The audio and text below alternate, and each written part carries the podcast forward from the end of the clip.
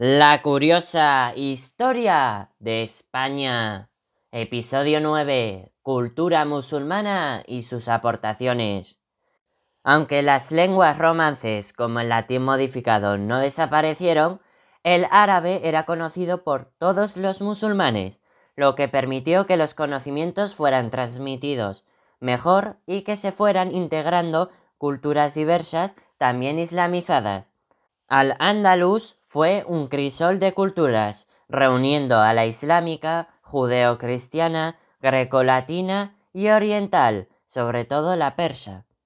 Los musulmanes españoles, grandes traductores, fueron vehículo de intercambio cultural tanto con el resto del Islam como con la Europa cristiana. Se impulsaron los estudios matemáticos y las ciencias aplicadas los musulmanes ampliaron los conocimientos sobre biología, medicina y cirugía de la antigüedad clásica y desarrollaron la astronomía. Además de la lírica cortesana, como se puede observar en El collar de la paloma de Ibn Hans, el contacto con Oriente dio lugar al desarrollo de una poesía popular, comúnmente conocida como las muaxajas, con algunos pasajes en lengua romance, denominados jarchas. En la corte se cultivó la geografía, la historiografía y la filosofía. Esta última recuperó la herencia aristotélica semi olvidada gracias a pensadores como Averroes. La medicina tuvo un gran desarrollo en Al-Ándalus. El médico se formaba de manera individual con un profesor o en escuelas más programadas, públicas, origen de las madrasas o privadas. Para ejercer como médico debían superar un examen.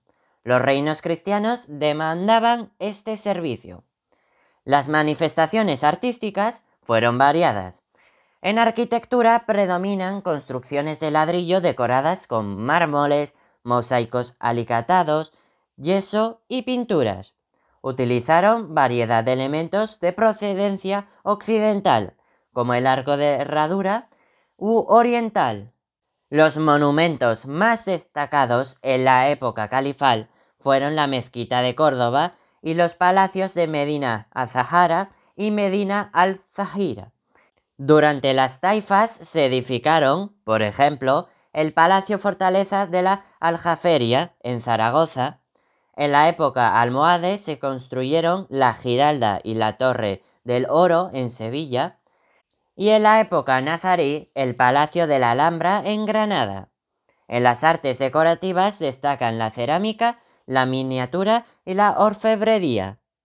Las aportaciones de la presencia musulmana en la península son innumerables y forman parte de nuestro patrimonio cultural. El idioma castellano tiene más de 4.000 palabras de origen árabe, entre ellas muchas de la toponomía hispánica, Guadalmerina, Guadalquivir, Benalmadena, entre otras. Elementos de la vida cotidiana como la gastronomía, el aceite de oliva, el uso de frutas y verduras, los turrones, el uso del botón, las bibliotecas, los baños públicos, la iluminación de las calles, entre muchas otras, provienen de la herencia musulmana. También parte de nuestra música, instrumentos y folclore tienen sus raíces en las costumbres de Al-Ándalus, el pandero, la pandereta, diversos tipos de flauta, el rabel y el atabal o timbal. Por último, en el ámbito de los juegos, el ajedrez fue introducido en la España cristiana aproximadamente en el siglo X por los mozárabes. A su vez, los musulmanes lo habían traído a Al-Ándalus probablemente desde Persia, si bien sus orígenes no están muy claros. En el libro de los juegos de Alfonso X, el sabio, aparecen cristianos, judíos y musulmanes jugando entre sí, lo cual es símbolo de la convivencia que llegó a haber en determinados momentos de la reconquista entre miembros de estas tres religiones. ¡Qué fascinante resulta la historia!